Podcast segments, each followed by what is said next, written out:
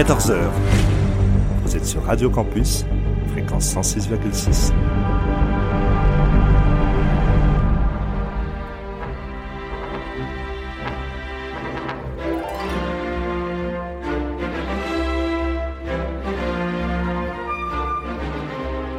14h-15h sur Radio Campus,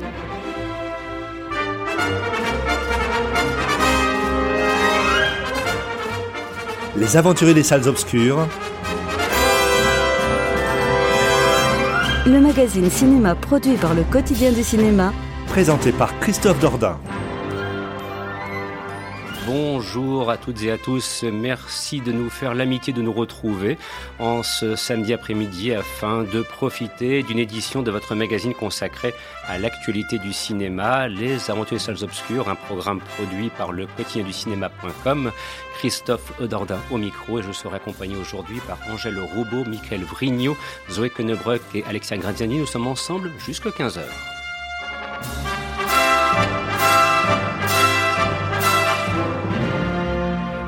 Alors il est vrai que pendant deux semaines, euh, nous n'étions point là. Voilà, nous avons fait une petite césure parce que l'actualité cinématographique, euh, après un démarrage tonitruant suite à la fin du confinement, avait effectivement euh, proposé cette actualité, un panorama de films très large. Et puis ensuite, ça s'est un petit peu calmé. Alors on s'est dit, bon, ce samedi, de vous proposer un panorama des principaux films à voir et qui ont été présentés dans les salles depuis maintenant la mi-juin nous semblait être une bonne idée.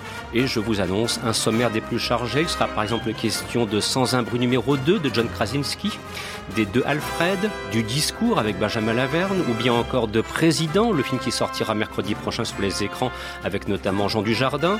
Nous évoquerons aussi La Nuée, film de genre français dont on vous annonce qu'il est réussi. Cruella, nouvelle production Walt Disney, et enfin Nomadland, sans oublier une production pour Disney+, en l'occurrence Lucas.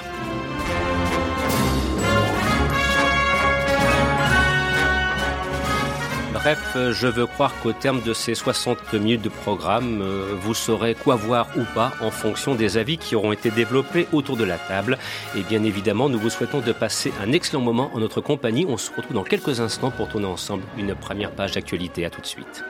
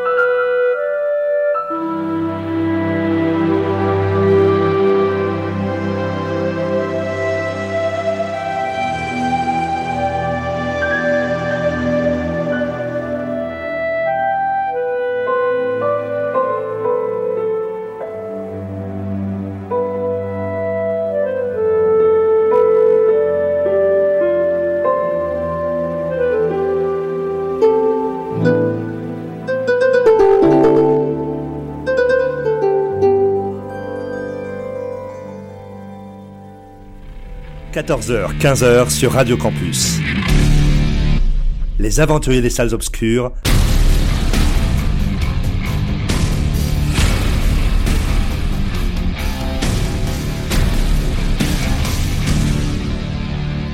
Avec Christophe Dordain. Et à l'instant, vous entendiez une partition musicale composée par Gabriel Yared pour le film L'amant réalisé par Jean-Jacques Hano d'après le roman de Marguerite Duras. Jean-Jacques Hano qui a donc euh, quasiment terminé le tournage du film consacré donc aux événements qui ont touché Notre-Dame, film qui devrait être proposé au grand public au printemps prochain et qui s'annoncera comme l'une des grosses productions de l'année 2022. Sur ce, nous retrouvons nos différents intervenants, Alexia, Zoé, Michael et Angèle et je vous l'annonçais donc un programme des plus chargés. Alors nous tout tout de suite aborder non pas un film que l'on peut voir dans les salles obscures, quoi qu'il aurait pu trouver sa place aisément, mais c'est un film que l'on peut voir sur la plateforme Disney+. Il s'agit de Luca, réalisé par Enrico Casarosa et donc euh, qui nous un film qui nous amène sur la Riviera italienne. Voilà, on va découvrir un jeune garçon donc euh, du prénom de Luca qui vit donc une période assez inoubliable, en l'occurrence la période estivale, et il s'avère que eh bien ce dernier cache peut-être un secret que son origine n'est pas forcément celle à laquelle on pourrait penser. Voilà, j'essaie de ne pas trop en dire sur. Euh, alors, est-ce que c'est un film qui vous a plu? Voilà, puisque vous êtes plusieurs autour de la table à l'avoir vu. Est-ce que c'est d'ailleurs est-ce que c'est un film qui aurait mérité une, diffusion en salle, une distribution en salle, ou bien tout compte fait, son arrivée sur une plateforme de streaming semble peut-être indiquer qu'il est peut-être pas aussi bien que cela, si j'ose dire, Zoé? Euh, bah, c'est peut-être un peu euh, galvaudé ce que je vais dire, mais c'est un Pixar, donc il mérite sa place au cinéma comme tous les Pixar. Ça me rassure. Ne serait-ce que pour voir les décors qui sont leur spécialité, qui sont époustouflants comme à chaque fois. Et euh, pareil, c'est peut-être toujours un peu le galvaudé, mais pour moi c'est un Pixar et c'est réussi. Lucas, c'est réussi. C'est un film qui est drôle, qui est touchant, qui, je dirais, si je prends un peu, enfin, qui, qui a clairement pas l'ambition que pourrait avoir un Soul ou un vice-versa si je prends leur production plus récente. Mais euh, comment Je trouve qu'il garde quand même c'est un bon Pixar. Euh, et il est, il a un peu, je dirais, du même acabit que En Avant, qui est sorti en mars 2020, je crois. Et euh, mais il a En Avant en étant un peu mieux, sans avoir le côté tire-larme de Coco. Donc je trouve qu'il prend des bons éléments. C'est pas le c'est pas le Pixar de la décennie. Clairement, je pense que Soul prendra plutôt cette place. Mais euh, c'est un bon Pixar et j'ai pas du tout boudé mon plaisir euh, devant Soul. Devant, pardon, Lucas. Excusez-moi. Lapsus révélateur, en l'occurrence. Mais alors, dans ce cas-là, pourquoi une sortie sur une plateforme de streaming? Pourquoi pas une sortie en salle? Puisque ça y est, les salles ont, fini par rouvrir. On pouvait très bien imaginer une sortie pendant l'été, ne fût-ce que pour profiter de la fête du cinéma qui deviendra euh, l'été du cinéma. On, vous en reparlera ou, éventuellement au cours d'émission, mais sinon, vous pouvez vous renseigner pour ce qui se passera au début du mois d'août. Je sais pas, Michael, qu'en penses-tu? Est-ce que, au fond, au cinéma, il n'aurait pas trouvé toute sa place? Ah bah, De toute façon, je pense qu'il l'aurait trouvé, mais c'est juste que de toute façon, moi, Disney, je, je comprends pas trop ce qu'ils font. Là, par exemple, on a aussi le problème avec la sortie de, Cruella. Mhm. Euh, Cruella qui est sortie partout, en fait, du coup, sur Disney+, mais en France, pour le coup, nous, on, on, le sort au cinéma mais on va, ils vont avancer en fait la sortie sur Disney+. Donc je pense qu'il sera disponible d'ici un ou deux mois sur Disney+. Voire même peut-être plus tôt. Ouais, peut-être plus tôt. Et puis en plus, euh, je sais pas, parce que en fait, depuis les, premiers confinements, je pense qu'ils se posent de moins en moins de questions. Et puis ils, sortent très facilement euh, les, les, films sur leur plateforme. Donc s'ils le font, c'est peut-être que ça marche, euh, peut-être que ça marche bien aussi. D'ailleurs, je, crois que je crois que Cruella, il fallait payer un supplément pour le voir. C'est vrai. voilà. Donc peut-être qu'ils y ont trouvé leur compte. Toujours est-il que ouais, il aurait eu sa place ce film parce que. Est-ce que, est, ce que ça vaut le coup? Est-ce que tu rejoins le propos de Zoé? Est-ce que tu as apprécié? Effectivement, il n'a pas la portée euh, métaphysique, euh, il n'a pas le, le, le, côté psychanalytique qu'ont euh, qu un vice versa ou un soul, mais parce qu'en fait tout simplement il s'attaque à un, un autre genre de, de, de cinéma qui est, qui est, même devenu un peu désuet, c'est un, film de vacances quoi. C'est-à-dire avec ce qu'il faut de, de, de, nostalgie, de, de voilà, c'est on passe, c'est des moments un peu furtifs, c'est des moments un peu un peu volés qui ça, ça, ça, dure pas longtemps, il y a du soleil, c'est en fait, ça va pas plus loin que ça. Je vois beaucoup de de gens qui cherchent, comme c'est Pixar, on essaie de, de, de transposer euh, euh peut-être une réflexion sur les migrants, sur l'homosexualité, mais en fait, je pense même pas. Là, c'est vraiment, c'est un, un, Pixar euh, mineur, mais c'est un très bon Pixar. De toute façon, les, les Pixar dans l'absolu, même les Pixar mineurs, ils sont toujours, euh, c'est toujours plus ou moins bon en fait. Euh, là, en plus, il y a, y a c'est quand même bien fait parce que il y a, y a quelque chose qui, qui a dans ce film, c'est espèce d'amour de, de l'Italie, espèce d'hommage qui est rendu à l'Italie euh, d'une manière assez précise et qui est même euh, dont la précision est assez étonnante pour euh, pour un Pixar. En comparaison par, par exemple avec ce qu'ils avaient fait pour Ratatouille où, où, on était vraiment dans un Paris vachement quatre cartes postales euh, Là, c'est quand même très précis, quoi. On parle de, de, de, jeux de cartes. Euh, enfin, on voit des, des, jeux de cartes propres à certaines régions de l'Italie. Il y a des euh, certaines. vraiment, ça se joue sur sur des détails, en fait. Euh, moi, j'avais un peu peur, en fait, en voyant le truc, de me dire ouais, bon, en gros, ça va être l'Italie vu par Disney. Donc en gros, on va juste avoir des mecs qui jouent de la mandoline et euh, des, des, des, types qui font des pizzas, quoi. Et non, pas du tout. Au final, il y a vraiment une, une, une restitution. Ça c'est censé se passer aux alentours de Gênes et vraiment, il y a, y a un travail de reconstitution qui est, qui, qui est assez fou qui en plus est sublime à l'image. Et pour ça, euh, pour ça vraiment chapeau, non C'est c'est vraiment un très bon film. Euh, effectivement, on aurait quand même aimé le voir sur un sur un grand écran, quoi, parce que parce que visuellement, ça a vraiment de la tronche, euh, ça a toujours de la tronche, mais là particulièrement, quoi. Voilà. un dernier propos peut-être bah, pour compléter ce que disait Michael, mais qui visiblement vous rejoignez en tout oui, cas. Oui, non, mais je trouve que ce que dit Michael est très très juste. Et bah moi je trouve que comme toujours Pixar est encore une fois, vu qu'on est sur un film d'animation, rendons hommage au doublage français, s'il vous ah. plaît, qui, ah. euh, comme sur chaque Disney et a fortiori les Pixar, est extrêmement bien réalisé. Qui a été sollicité si tu Chiara Mastroianni euh, Oui, Chiara Mastroianni, oui. Hmm. Et euh, qui, qui est excellent. Et moi, c'est notamment les blagues qui, qui sont clichés sans être extrêmes, mais qui sont. Enfin, c'est toujours fin, en fait. C'est des blagues fines et, et la c'est bien doublé et euh, je, enfin en tout cas même en version française, euh, moi j'ai adoré ce film et, et euh, la version française n'est pas une caricature de l'Italie, ça reste dans cet hommage sincère qui reste un hommage Disney mais un, hommage sincère et franchement respectueux. Respectueux et voilà, allez voir Luca, vous ne bouderez pas votre plaisir et ça fera plaisir autant euh, aux plus jeunes qu'aux plus grands. Bien, et c'est actuellement disponible sur Disney+. Sur ce maintenant, nous rentrons dans le véritable chemin des salles obscures. Et donc, euh, par souci tout simplement de cohérence, nous allons respecter une forme de continuité chronologique. C'est-à-dire qu'on va tout d'abord évoquer des films qui sont sortis le, 9 juin sur les écrans. Et tel est le cas du Discours, dont on a entendu beaucoup parler, réalisé par Laurent Tirard, avec notamment dans les rôles principaux, on citera par exemple Benjamin Laverne, bien sûr, et puis euh, Sarah Giraudot. Alors, bah, le Discours, comme son on l'indique, c'est le discours qui est censé prononcer Adrien. Et le pauvre Adrien, c'est qu'il est coincé parce que ce discours euh, qui doit être prononcé dans le cadre d'un mariage, si je ne dis pas de bêtises, il ne veut absolument pas du tout le faire. Euh, c'est une idée qui le terrorise. Donc voilà, on va découvrir effectivement euh, ce qui est un véritable chemin de croix pour Adrien dans le cadre d'un film qui d'ailleurs a connu quand même une sélection au Festival de Cannes l'année dernière en 2020, bon dans les conditions que l'on connaît, et qui avait été aussi sélectionné en début d'année au Festival, comment dirais-je, de l'Apple d'Huez, film de, de comédie. Alors Angèle, tu as l'occasion de voir ce discours. As-tu été convaincu par la démarche globale et notamment par l'abattage de, parce qu'on le souligne, de Benjamin Laverne? Bah moi personnellement, je suis, je fais partie de l'école qui a, enfin de, parce qu'il y a deux écoles, il y a ceux qui n'ont pas du tout aimé et ceux qui ont beaucoup aimé. Moi, je fais partie de ceux qui ont beaucoup aimé. Euh, je trouve que Benjamin Laverne justement, il joue très très bien parce qu'à des moments dans le film, donc en fait, il se dédouble entre guillemets pour commenter lui-même ce qu'il dit. Enfin, il amène un, il est observe, enfin spectateur de sa vie et il commente lui-même ce que ce qu'il raconte et ce qu'il est en train de vivre. Donc je trouve qu'il endosse, euh, enfin dans ce film, il endosse plein de rôles différents tout en restant dans son personnage d'Adrien, donc qui est quelqu'un qui ne dit jamais rien, qui, qui ne lors des dîners de famille, euh, c'est le c'est le fils qui, qui, dit juste une phrase histoire de dire qu'il est d'accord ou pas, mais euh, jamais il s'impose ou quoi que ce soit. Et euh, du coup, cette idée de faire un discours pour le mariage de sa sœur avec qui euh, il s'est un peu éloigné en plus, c'est quelque chose qui le terrorise. Et euh, il joue ça super bien. Il s'imagine les pires scénarios dans sa tête sur, et ça tourne en catastrophe certaines. Donc, certains, pardon.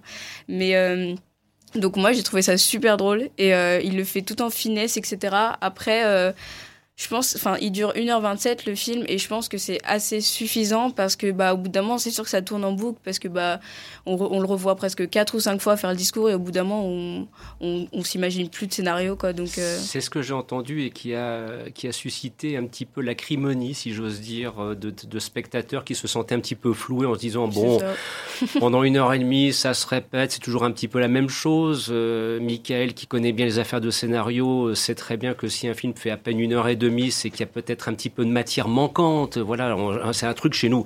Quand un film fait entre 1h23 et 1h27, on se dit, oh merde, il y a quelque chose qui manque. Voilà, il y a, parfois, on peut, une très grosse euh, surprise, hein, je veux dire, euh, pour qui a vu Lux Eterna de Gaspard Noé, par exemple, qui fait 1h10, c'est qui est une, une grande claque. Ouais, trois quarts d'heure. Ou trois quarts d'heure, pardon. Autant pour moi, trois quarts d'heure, qui est une grande claque.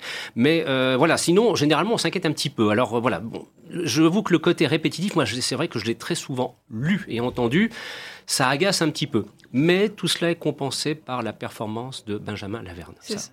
De la comédie française. De la comédie française, voilà. C'est vrai. Je, ne sais pas s'il faut encore le dire, parce que à quel moment il joue à la comédie française? Il, je ne sais il fait des films tout le temps. J'avoue ma totale ignorance. Je, suis quelqu'un qui est un légitimiste. Je respecte les règles. Donc s'il faut dire de la comédie française, avec grand plaisir.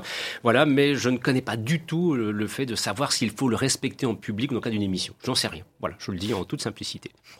On recommandera le discours alors? De mon point de vue, oui, beaucoup. Eh ben voilà, donc vous avez comme ça une petite piste à suivre, parce que c'est vrai qu'après tout, euh, on se dit que peut-être ce soir vous souhaitez aller au cinéma. Ben, je veux croire que dans les trois quarts d'heure qui vont suivre, avec tout ce qu'on vous aura présenté, euh, vous n'aurez que l'embarras du choix. Voilà, et comme toujours, après, vous ferez votre propre opinion en fonction de ce que vous souhaitez aller voir. Alors justement, toujours dans le cadre des films qui sont sortis donc au début du mois de juin, très précisément le 9, il en est un dont on a beaucoup parlé. Il s'agit de No Land réalisé par euh, Chloé Zhao, avec notamment euh, Frances McDormand dans le rôle principal. Alors là, nous allons aux États-Unis. Alors tout de suite, on n'est pas aux États-Unis version Los Angeles. Hein. Nous sommes dans une cité ouvrière du Nevada, euh, une cité ouvrière qui en plus de ça est confrontée à un effondrement économique. Voilà, hein, si vous voyez un petit peu ce à quoi je fais référence en termes d'actualité française du côté de Saint-Claude, par exemple, ceci dit en passant. Et donc, comme ça se produit souvent aux États-Unis, il prennent la route. Voilà, ce Nomadland, euh, c'est le reflet aussi de ce qui est comme assez typique de la mentalité américaine, cette capacité qu'ils ont à se déplacer pour chercher du travail, à former donc euh, des villes qui relèvent presque de villes provisoires pour des gens qui sont devenus des espèces de nomades des temps modernes et qui quasiment vont entrer en rupture avec la société américaine actuelle.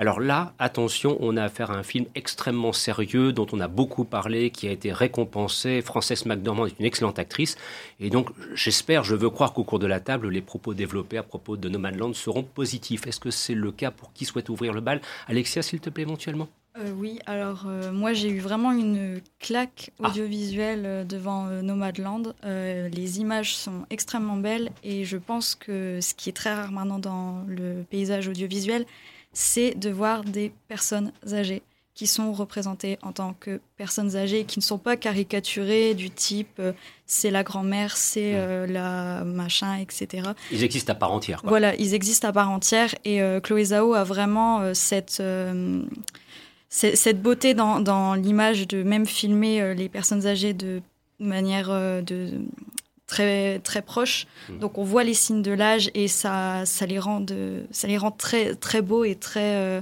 très émouvants. Moi c'est un film où j'ai pleuré pendant euh, la pendant la séance. Et euh, voilà, ça montre aussi une réalité, la réalité américaine de des, parfois des personnes âgées qui doivent continuer à travailler pour subvenir à leurs besoins, qui sont souvent seules aussi, abandonnées par leur famille. Donc moi, je, je, courir dans les salles euh, voir ce film, c'est vraiment une claque. Surtout que c'est là que l'on mesure que le système social français avec ses avantages et ses défauts comparé à celui des États-Unis, bon, il y a un monde, hein, je veux dire, notamment pour la prise en charge des personnes du, du troisième, voire du quatrième âge. Alors, euh, un autre point de vue à propos de Nomadland, Zoé, s'il te plaît? Euh, Alors, je vais commencer par dire que j'ai bien aimé le film, vraiment, mais, mais il y a des réserves. Voilà, je suis un peu plus nuancée. Je sentais que venir des réserves. je suis un peu plus nuancée, voilà, vraiment je vais répéter ce qu'a dit euh, Alexia, mais la photographie est, dingue. Enfin, voilà, c'est un vrai film de réalisateur. Je l'ai trouvé trop long. Euh, c'est pas le film le plus long que j'ai vu cette semaine, et pourtant c'est celui que j'ai le plus senti passer. Euh, on a parlé plusieurs fois dans cette émission de l'art de savoir finir un film. C'est vrai. Et je trouve que Chloé Zhao échoue sur le fait de savoir finir Nomadland. Je pense honnêtement, 7-8 fois, je me suis dit, là c'est la fin. Mhm. Et c'était pas la fin.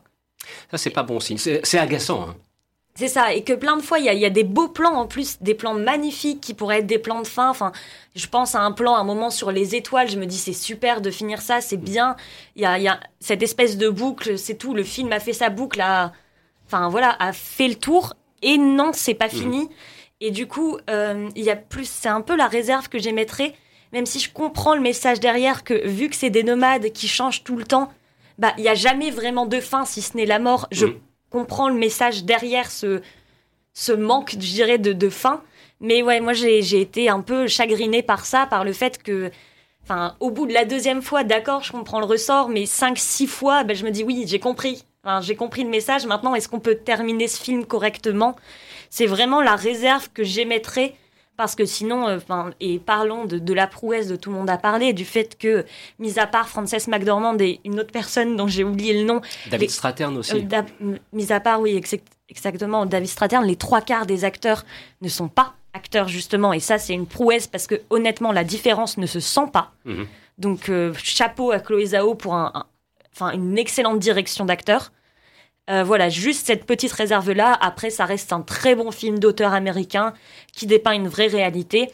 Donc, si vous êtes amateur de films d'auteur, euh, allez-y. Si euh, vous avez des mal, vous avez du mal avec les films qui traînent sur la longueur, bah, je suis pas sûr que ce film-là bah, soit fait allez pour Allez-y quand même. Si, allez-y quand même.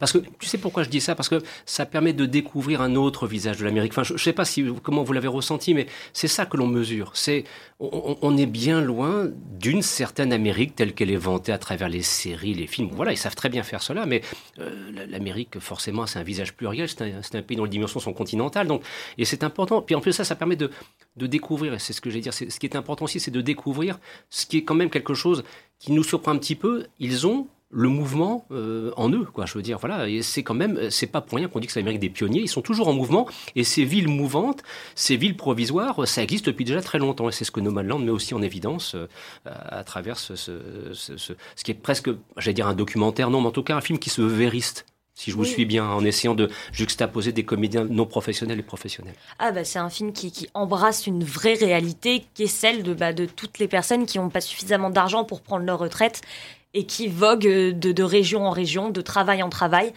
euh, en étant à moitié nomades bah, pour pouvoir subvenir à leurs besoins c'est une vraie réalité et effectivement sur ce point-là, oui, il faut aller voir Nomadland. Bien, bah vous l'aurez compris, euh, Zoé et Alexia euh, ont été euh, séduites, voire même bouleversées dans le cas d'Alexia par le film Nomadland, réalisé par Chloé Zhao et qu'on vous recommande chaleureusement. Dans quelques instants, on évoquera un film de genre français réalisé par Juste Philippot. Il s'agit de La Nuée. C'est juste après ceci. À tout de suite. Mesdames et messieurs, mademoiselle Billie Holiday. Billie Holiday, une voix légendaire, devient une affaire d'État. Cette Holiday met de mauvaises idées dans le crâne des gens. Elle encourage la colère et les revendications du peuple noir. Par le réalisateur du Majordome et de Precious, Billie Holiday, une affaire d'État, avec Andra Day, Golden Globe de la meilleure actrice, actuellement au cinéma.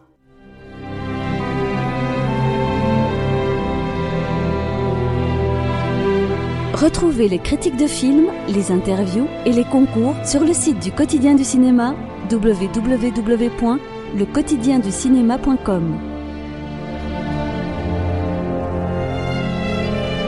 Vous écoutez Les Aventuriers des Salles Obscures sur Radio Campus, fréquence 106,6 deuxième partie de ce programme. Donc, je vous l'annonçais il y a quelques secondes.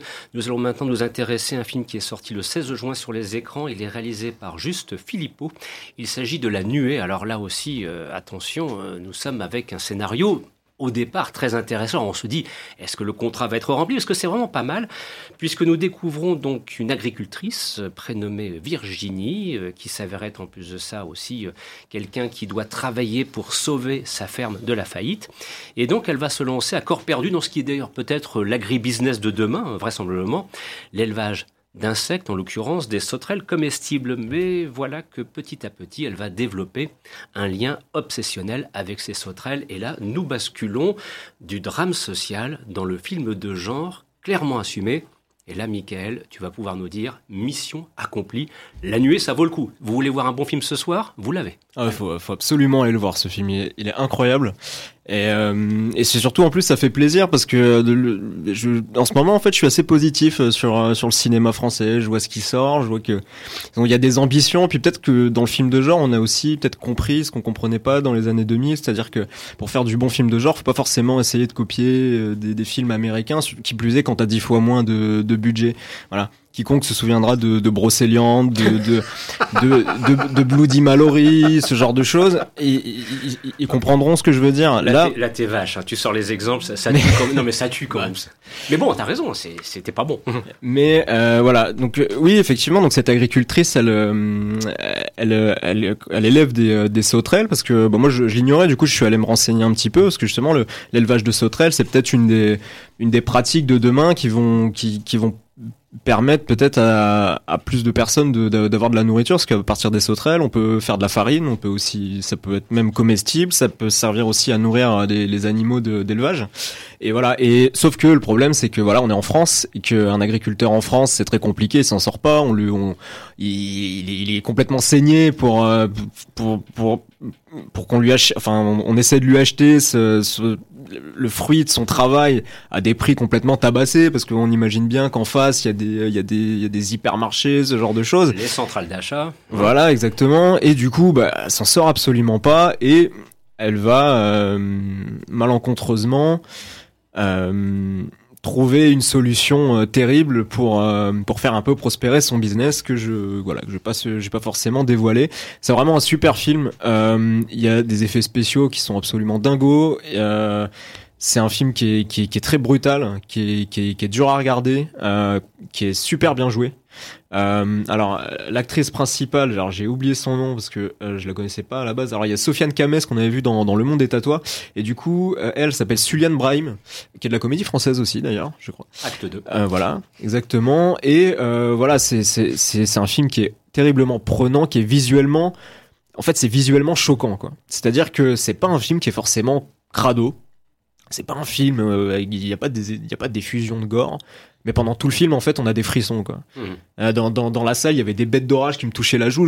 J'avais des frissons quoi. Ça marche bien ça. Ouais et, et c'est juste euh, c'est un peu une fable quoi. Il y a évidemment que, que, que le sujet c'est la vie des paysans aujourd'hui.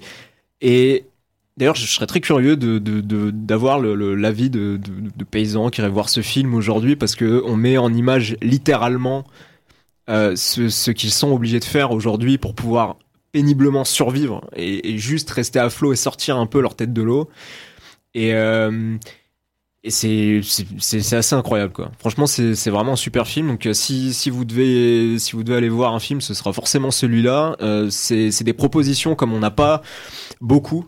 Euh, et je persiste toujours à croire que que le, le, le film d'horreur, euh, si on peut appeler ça un film d'horreur, quand il est nourri de, de, de, de, problèmes, de problèmes sociétaux, ça donne toujours une, une puissance incroyable en fait mmh. à l'œuvre.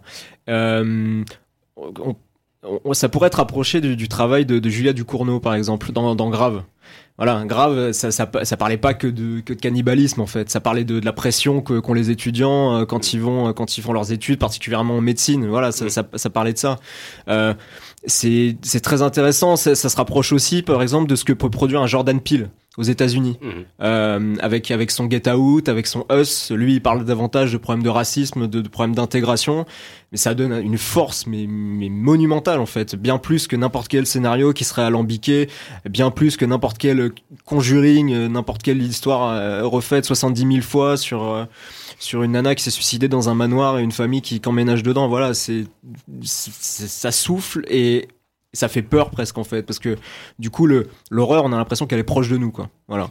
Bon, bah, si avec ça vous n'êtes pas convaincu du fait qu'il faut aller voir la nuée, je ne sais pas ce qu'on peut rajouter de plus. Hein, je sais pas ce que vous en pensez, mais alors là, euh, voilà, le propos, elle mérite au moins de la clarté. Allez voir la nuée, c'est indiscutablement un des films majeurs de ce mois de juin cinématographique. Bah, je vous propose de glisser puisqu'on est dans le registre du film de genre de la nuée, vers Sans un bruit 2. Hein, après tout, pourquoi pas? C'est un doublé euh, qui semble d'évidence, alors que surtout, en plus ça, la nuée est quand même arrivée euh, sans avoir une réputation qui le précédait, alors que Sans un bruit avait déjà eu un premier acte qui d'ailleurs avait connu un, un certain succès. Donc la question qui se pose, c'est de se dire, bon, on fait un numéro 2, c'est Sans un bruit numéro 2, on retrouve effectivement euh, euh, la famille Abbott qui doit faire face à des dangers venant du monde extérieur et pour survivre, comme l'annonce le titre, ils doivent se battre en silence. C'est réalisé une nouvelle fois par John Krasinski. Bah, euh, on a envie de dire, mais alors pourquoi avoir fait un numéro 2 Première question. Et puis ensuite, deuxième question, est-ce que le film mérite le, déplacement Qui souhaite intervenir en premier, donc pour Sans un bruit numéro 2, éventuellement Oui, vas-y, c'est ton prie. Alors, euh, pour moi, euh, le Sans un bruit 2, il est bien dans la continuité de Sans un bruit 1. Donc, euh, je pense qu'il va connaître le même succès que le premier. les acteurs restent toujours incroyables. on voit quand même la nécessité de faire un 2 qui est beaucoup aussi centré sur les enfants et qui sont deux, deux acteurs. Donc on a euh, Noah Jupe et Millicent Simmons, qui sont deux acteurs incroyables et que là ils prennent, c'est eux qui soulèvent euh, la, la famille et euh, ils vont essayer de sauver l'humanité, même qui est déjà perdue. Mais ils sont vraiment incroyables. C'est limite, ils, ils mettent de l'ombre sur des, des, grands acteurs comme Emily Blunt ou Cillian Murphy. ils leur volent carrément la, vedette. Ça se produit souvent quand il y a des enfants face à l'écran, sur un écran. Hein. les, comédiens, même les plus chevronnés, se font littéralement euh, bouffer la chemise. Ah ouais, là totalement, totalement. Et euh, bon, on reste toujours dans cette ambiance, euh, dans cette ambiance sonore qui fait. C'est très différent des films d'horreur de type Conjuring où on va nous lancer des voilà, des, des, silences qui ne servent à rien ou des jumpscares qui ne servent finalement vraiment qu'à faire peur. Là, il y a vraiment une ambiance qui est créée, qui est incroyable. Donc, euh, la fin du film euh, appelle un numéro 3. Donc, mhm. euh, en faisant mes petites recherches, effectivement, il va y avoir un troisième, mais pas par le même réalisateur. Donc, ça sera réalisé par Jeff Nichols, qui a réalisé notamment Tech Shelter, qui est soi-disant très apprécié par la presse et les spectateurs aux États-Unis. Oui, c'est solide. Hein. Jeff Nichols, c'est du bon. Hein. C'est intéressant. Oui, c'est intéressant. Après, est-ce qu'on va pas perdre un petit peu euh, l'idée de John Krasinski qui portait un peu son film bon, Il sera peut-être à la production, il surveillera un petit peu son bébé quand même, quoi. Je suppose, en tout cas. Ça serait étonnant qu'il lâche complètement l'affaire. Mais donc, selon toi, pour revenir à c'est ce qui était mon, point de départ, le sans un bruit numéro 2, il est pertinent, il est justifié par rapport au premier volet? Oui, parce que je pense qu'il y aurait, euh, il n'y aurait eu que le premier volet. Où on finit sur. Euh, ben voilà, on ne sait pas. Euh, ce qui est intéressant dans le, dans le 2, c'est qu'on a vraiment ce qui s'est passé avant le premier et ce qui se passera euh, par la suite. Donc ça apporte encore euh, quelques informations, même si il reste encore des questions sans, sans, réponse. Mais oui, il est justifié et il est aussi bien que le premier. Voilà, donc bah là aussi, bon, ça c'est. Là par contre, on va dire que peut-être qu'à la différence de la nuée, pour moi, Sans un bruit 2, c'est ce que j'appelle le film du samedi soir. Voilà, c'est un petit peu film comme Korn. Je pense que pour la nuée, il faut être un petit peu plus concentré sur son affaire, si j'ose dire. Hein. Si je veux un petit peu résumer les, propos entendus ça et là autour de la table dans le cadre de la première partie, de la première grande partie de cette émission. Je vous propose d'écouter une partition musicale composée par Jerry Goldsmith pour un film réalisé par euh, Roman Polanski en 1974, c'est Chinatown. C'est vrai que Roman Polanski, on, on, en parle très souvent euh, pour de mauvaises raisons, mais il faut jamais oublier que c'est quand même un très grand cinéaste. Et puis qu'en plus de ça, euh, il a Jack Nicholson, John Huston, Faye Dunaway devant la caméra, et lui-même d'ailleurs est aussi acteur, et puis qu'il a Jerry Goldsmith à la musique, on ne peut effectivement que saluer le, résultat final. Et puis dans la deuxième partie, il sera question, par exemple, des deux Alfred. Voilà, c'est la réunion de la famille Podalides. Il sera question aussi de Cruella. Voilà, c'est le film Disney, mais cette fois en salle. Et enfin, on se projettera sur une sortie qui est prévue mercredi prochain. Il s'agit de Président avec Jean Dujardin et Grégory Gadebois. Voilà pour le programme qui s'annonce et de vous souhaiter bien sûr de passer un excellent moment en notre compagnie. Et en vous rappelant que nous sommes ensemble jusqu'à 15h.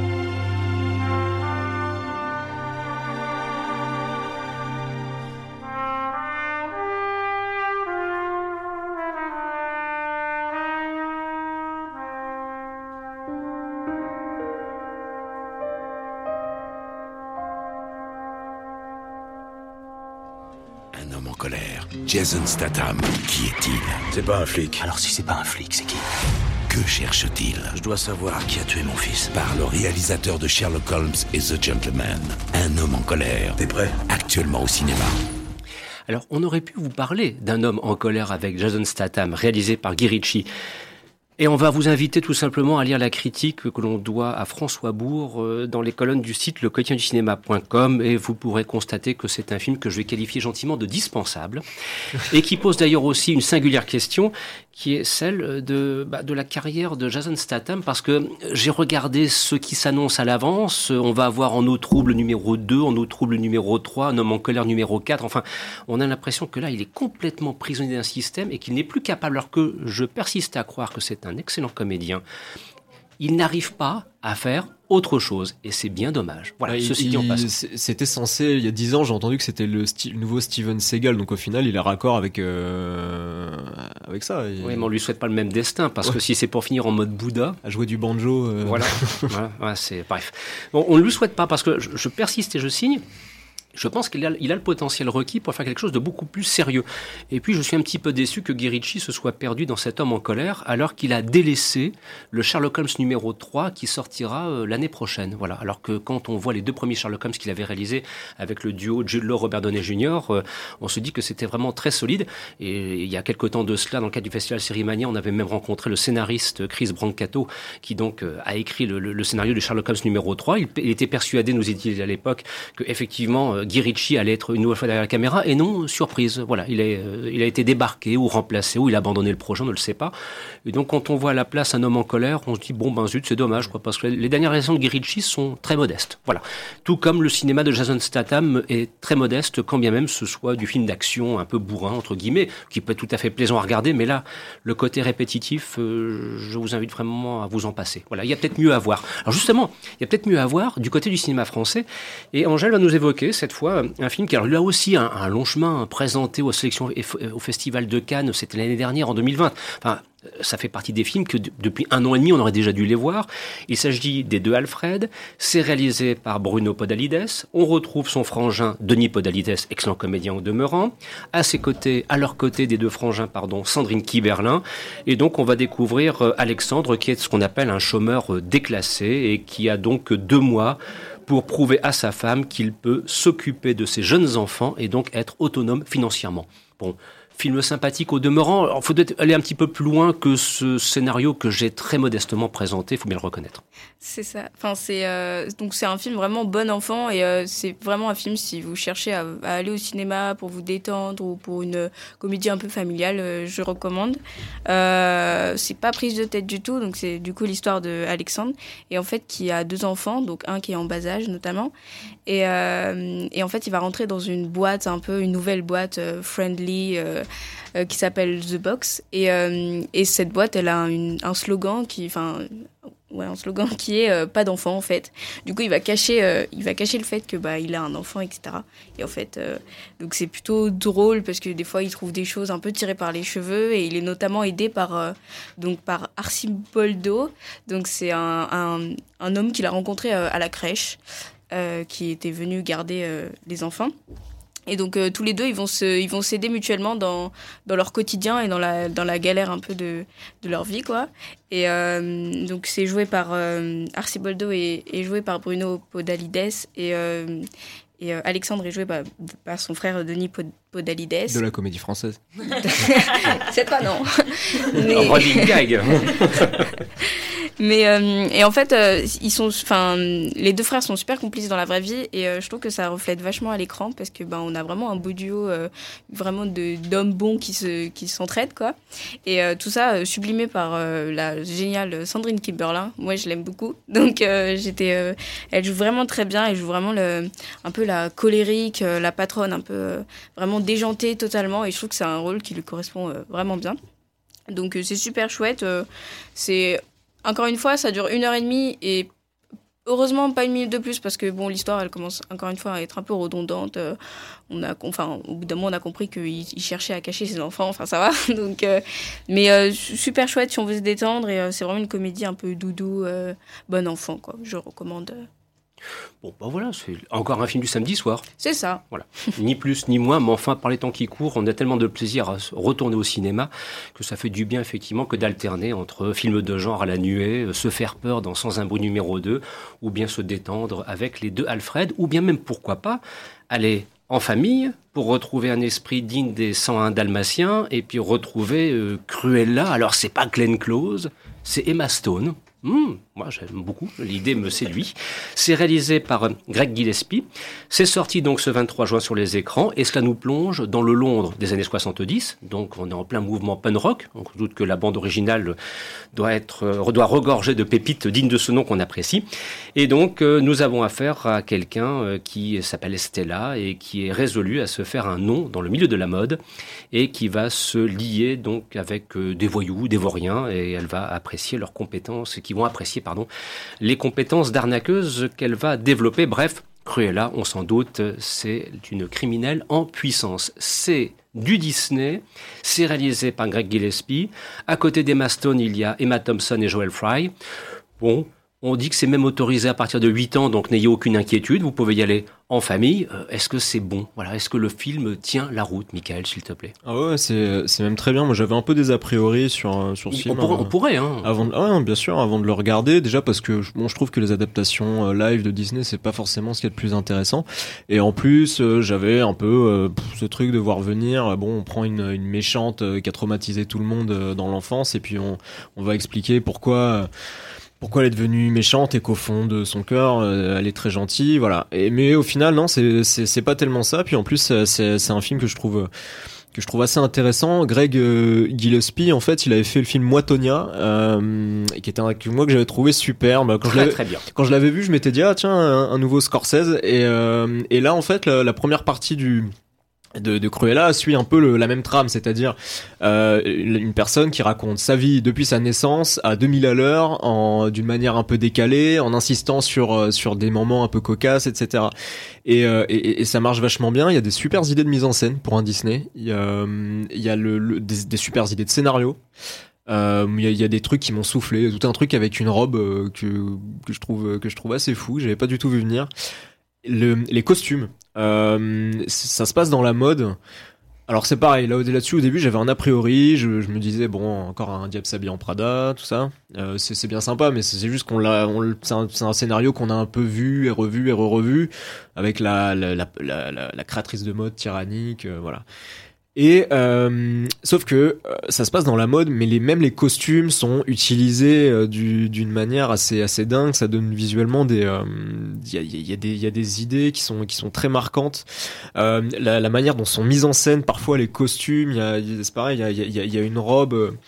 Euh, il y, y a une robe en fait où euh, comment dire le, le personnage de Cruella adore mettre en scène euh, du coup ses costumes elle se, elle se contente pas juste de, de se pointer de se montrer. Euh, il y, a, il y a un moment où elle arrive et euh, il y a une, euh, un, camion ben en fait qui, qui déverse des camions qui déverse des, les poubelles sur la voirie.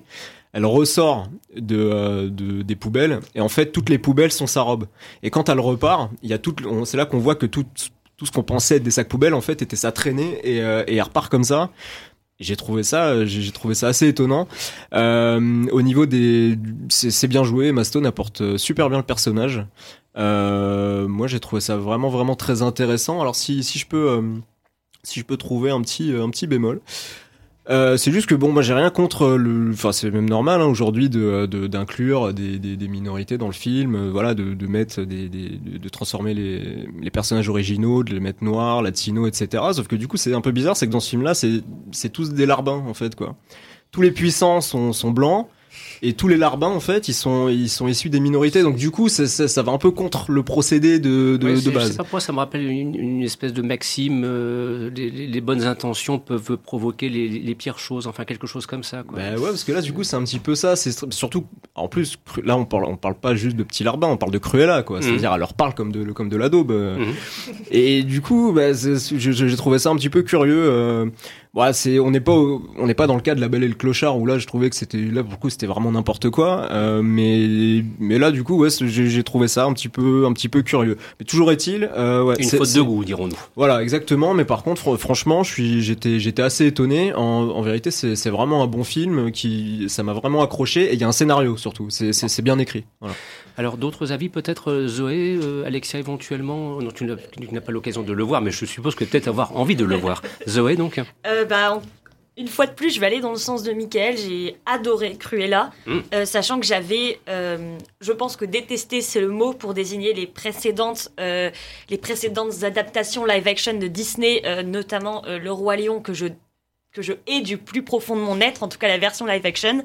Et là, j'ai adoré euh, l'interprétation d'Emma Stone et si je peux prendre un petit mot anglais, delightful. Enfin, c'est en fait, je trouve qu'il y a toutes les Réjouissante à souhait. Réjouissante à souhait, c'est ça. Elle est, c'est, c'est bon, c'est un bonbon quoi. Et, et je trouve qu'il y a tous les aspects du, du film anglais que Cruella embrase avec, bah vraiment euh, avec euh, beaucoup beaucoup de, enfin, elle l'embrasse très bien en fait tous ces aspects du film anglais. On retrouve un petit peu bah, le film de voleur euh, à la à la Ocean's Eleven ou à la Guy Ritchie avec le film qu'elle a réalisé récemment, un petit peu d'espionnage à la Kingsman, le film de mode qui reprend ce qui a fait le succès du Diable s'habille en Prada sans, sans prendre les poncifs qui ont été réutilisés des dizaines et des dizaines de fois. Et donc, il y a tout ça qui fait que ça marche vraiment bien. Et euh, bah, si je peux rajouter d'autres choses, moi j'adore, enfin c'est quelque chose que j'aime énormément, l'esthétique punk des années 70 qui marche extrêmement bien. Euh, et contrairement à d'autres films avec qui reposent beaucoup sur leur, euh, sur leur bande originale, là Euh, la bande originale, là, par contre, il y a trop. Il y en a trop. je il y en a trop, mais je trouve que ça y sert avoir- quand même le Il doit y film. avoir 70 titres dans, le, dans, dans la bande C'est originale. vrai qu'il y en a beaucoup. Marketing oblige. hein. Des, non, des- des fois, sur 30 secondes, il y a deux morceaux qui s'enchaînent. Ouais, quoi. ouais. C'est- C'est c'est trop, trop, trop, trop, C'est trop. vrai, que- c'est vrai que c'est beaucoup, mais j'ai- c'est quand même quelque chose que ouais, j'ai j'ai beaucoup, beaucoup aimé Cruella et c'est bien réalisé. Il y, a des, il y a des, notamment des plans séquences qui m'ont impressionné. Bah, pour un film Disney, on trouve pas des plans séquences tous les trois jours quand même. Donc, euh, non, vraiment un bon film. Euh, moi, je le détacherais de l'origin story parce qu'effectivement, euh, j'ai vu beaucoup de personnes être déçues du fait que, encore une fois, c'est un grand méchant qui devient un semi-gentil. Enfin, gentil quand même, un peu timbré, mais semi-gentil. Il y a beaucoup de personnes qui ont été déçues de ça. Moi, je le prendrais comme une origin story, mais quand même assez détachée de, du film euh, Les 101 Dalmatiens d'animation. Et vraiment une superbe interprétation, un duo Thompson-Stone qui fonctionne extrêmement bien.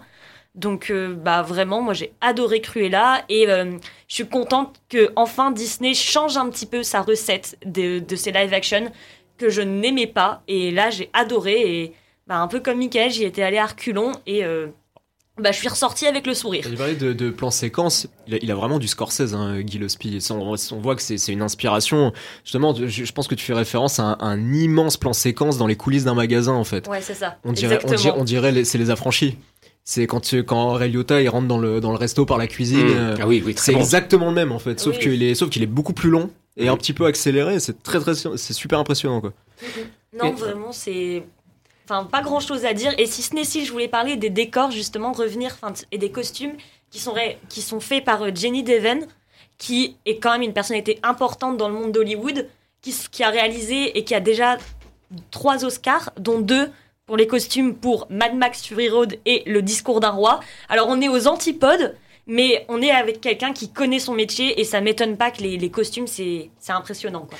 Un dernier mot, il me semble bien que dans une précédente version live, c'était Glenn Close euh, qui s'était euh, collé au personnage, si je ne dis pas de Produit là. bêtises. Et qui produit. Hein. Ouais. Et alors, Emma Stone, euh, la succession par rapport à Glenn Close, euh, parce qu'il faut quand même Glenn Close, quoi, je veux dire. c'est pas le même personnage. Mhm. C'est c'est pas le même personnage. Elle est beaucoup plus, elle est euh, limite presque plus froide. Euh, mais elle est moins tyrannique en fait. Euh, Donc c'est au final, moi j'avais un peu peur de ça, mais non non, le, le il y a pas de souci. C'est juste une créatrice de mode euh, complètement euh, auto-centrée, euh, mais c'est mais il est même pas rapproché en fait. On fait même pas le rapprochement avec euh, avec la Cruella de de, de je sais pas quoi, 98 peut-être, je sais plus. Mais non non, il y a pas de il y a pas je- tant de lien que ça au final. À pas pas d'une comparaison parce que je pense qu'il y en a même pas à faire. Oui, euh, on n'a pas à faire. Et puis, si on avait à faire, bah, pour moi, c'est elles se détachent. Enfin, l'une et l'autre se détachent. C'est deux interprétations différentes, de bonnes interprétations, et on peut choisir la Cruella qu'on préfère. Donc euh, voilà. Eh bien, vous l'aurez compris, allez voir votre Cruella ce soir dans les salles obscures.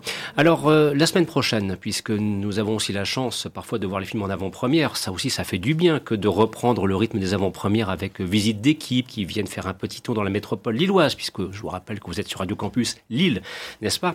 Et donc, ce fut le cas pour le film Le Président, réalisé par Anne Fontaine, avec dans les rôles principaux Jean Dujardin, Grégory Gadebois, et dont le point de départ, euh, bah, c'est un scénario quand même un petit peu intrigant, voilà, puisqu'on découvre Nicolas, vous voyez ce que je veux dire, un ancien président de la République qui supporte mal le fait d'avoir arrêté sa vie politique, eh bien, qui va se rapprocher euh, en Corrèze d'un François, euh, lui-même ancien président de la République et qui s'avère couler une retraite heureuse à la campagne.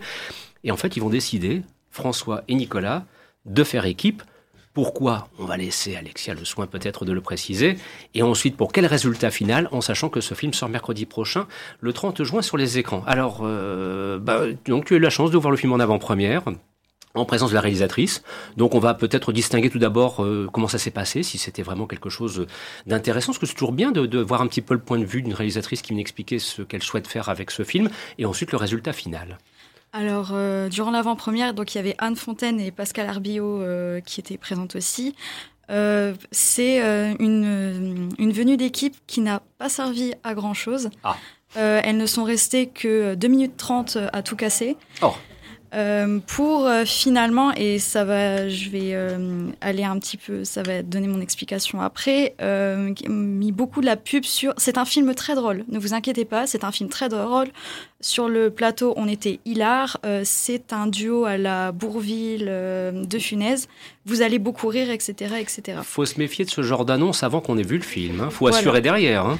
Et eh ben, c'était pas très assuré derrière dans la salle pas beaucoup de rire. Mm. Donc euh, c'est vrai que sur le papier, euh, moi le scénario il me plaisait assez bien. Mais finalement, si vous avez vu la bande-annonce, vous avez vu tous les moments drôles. Moi la bande-annonce, je la trouve gênante. Euh. Alors c'est très gênant et sachant que les blagues de bande-annonce dans le film durent 5 voire 10 minutes parfois. Ouais. Donc on a des, des blagues qui, qui, sont sur très très longues et à un moment donné, certaines scènes, on dit oui, c'est bon, on a compris, euh, on a compris la blague, comme par exemple euh, quand Nicolas ne sait pas dire euh, Europe Écologie Les Verts. C'est une blague qui dure cinq minutes et à la fin, on a envie de passer, on a envie que l'histoire continue. voilà, c'est vraiment l'humour ne vient que du on va imiter François Hollande et Nicolas Sarkozy. Mmh. Et, et Dujardin, Gadebois, ils s'en sortent bien dans, dans ce registre-là? Parce que moi, je, Jean Dujardin imitant Sarkozy, déjà, il y a un problème de corpulence et de taille qui spontanément m'interpelle. Hein. Non, mais t'as raison. C'est un truc. de ce que j'ai vu, bah, c'est du, on dirait du mauvais euh, Cantelou, quoi. Ben, oui. Si, encore il avait la même taille que lorsque dans le film Un homme à la hauteur, on pourrait comprendre, si je veux faire là une petite vacherie. Mais. Euh... Ah, Podalides, il était parfait, hein, Sarkozy. Ah, euh, oui, La conquête de Xavier Duringer, c'est un excellent film, c'est beaucoup plus sérieux. Donc euh, là, en fait, euh, justement, bon, euh, peut-être le coup marketing aussi de la, la réalisatrice, c'est que la, le film commence par ici, Nicolas mesure 1m80 et François pique des crises de nerfs. Mm. Donc voilà, ça explique. De, on a copié, mais pas tellement.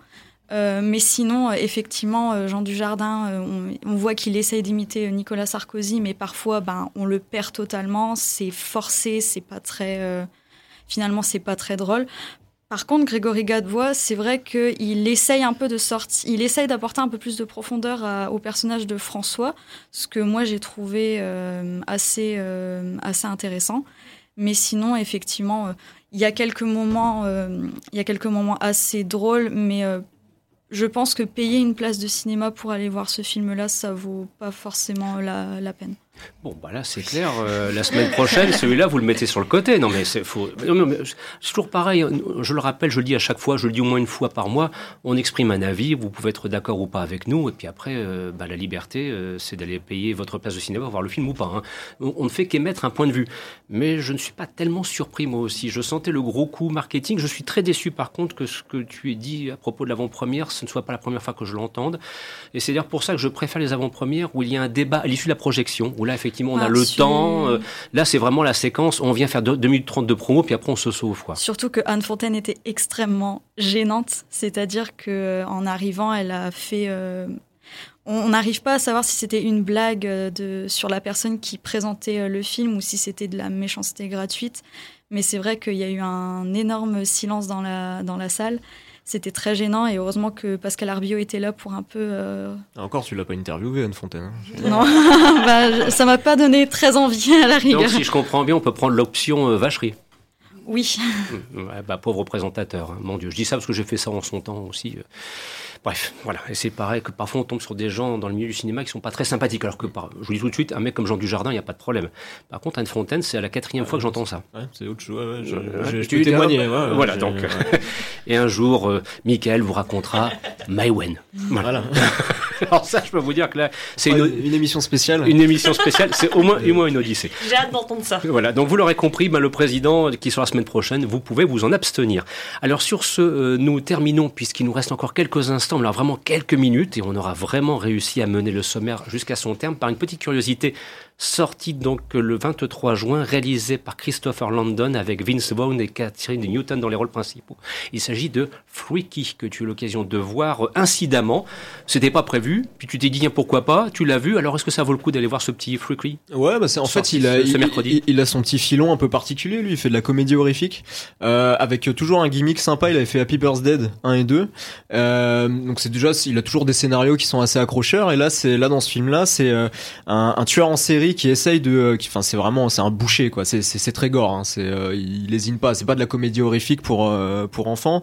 Là on est vraiment c'est ça, ça saigne, il y a du boyau, il y a tout ce qu'il faut. Euh, et c'est juste que là, en fait, il essaye de tuer une, une, une adolescente, et euh, sauf que leur, leur, corps s'échange. Donc c'est une sorte de Freaky Friday euh, à la sauce horrifique. Donc le lendemain, il se réveille lui dans le dans le corps d'une adolescente de 15 ans, et elle dans le corps dégueulasse d'un mec qui vit au milieu de cadavres et de.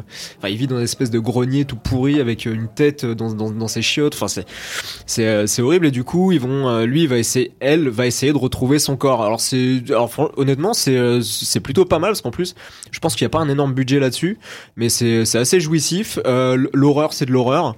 Euh, voilà, c'est, je, je, trouve qu'on se, on se moque pas du monde avec ces, ces films-là. Euh, c'est, c'est pas des trucs calibrés. Euh, je, genre, ça, va plaire aux ados. Il y a, il y a un vrai travail, euh, il y a un vrai travail qui est, qui est fait derrière. Les, les acteurs, ils ont l'air de vachement s'amuser. Et moi, c'est un truc auquel je suis, je suis sensible quand je regarde un film. Euh, donc, euh, bah, honnêtement, je vous le conseille d'y aller. Et puis, préciser que là, j'ai vu quatre films et quatre, quatre bons, donc c'est rare. voilà. Oui, c'était, c'est une belle semaine cinématographique. Hein. Ah ouais. Je dis ça parce que parfois, on, le disait avec Zoé euh, hors antenne, il nous arrive parfois de venir à l'émission et de constater, mais c'est comme ça que la semaine cinématographique n'a point été terrible. Et de se dire, oh là là, mais pendant une heure, on va dire pique-pendre de tous les films qui sont prévus au sommaire. Bon, vous pourrez convenir que pour cette émission, nous avons été beaucoup plus mesurés dans nos propos et qu'on a alterné euh, des films qu'on n'a pas aimés, tout simplement, et puis des films qu'on avait envie de défendre. Voilà. Ouf, mission accomplie, et c'est une bonne nouvelle.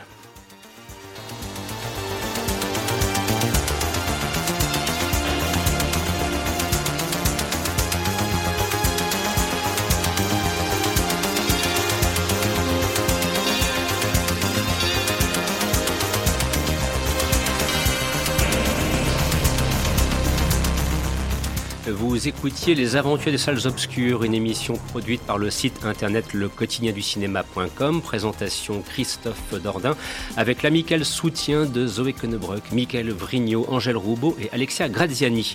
Dans quelques instants, à partir de 15h, vous pourrez profiter des programmes de votre station favorite. Bien évidemment, nous aurons grand plaisir à vous retrouver la semaine prochaine. Alors, petite information, euh, c'est vrai que cette saison 2020-2021 aura été plus que chaotique pour les raisons que vous connaissez. Donc nous allons poursuivre la diffusion de ce programme les 3 et 10 juillet. Et puis ensuite, les aventures salles obscures eh bien, vont prendre tout simplement leur quartier d'été pour revenir peut-être un petit peu plus tôt cette année, vers la fin du mois d'août. Et on l'espère cette fois pour une 22e saison où nous pourrons assurer une véritable continuité de diffusion et aussi profiter des salles obscures ouvertes en permanence. D'ici là, euh, nous vous disons à la semaine prochaine, une semaine qu'on vous souhaite excellente au demeurant, et nous vous remercions pour votre fidélité et votre attention. Au revoir.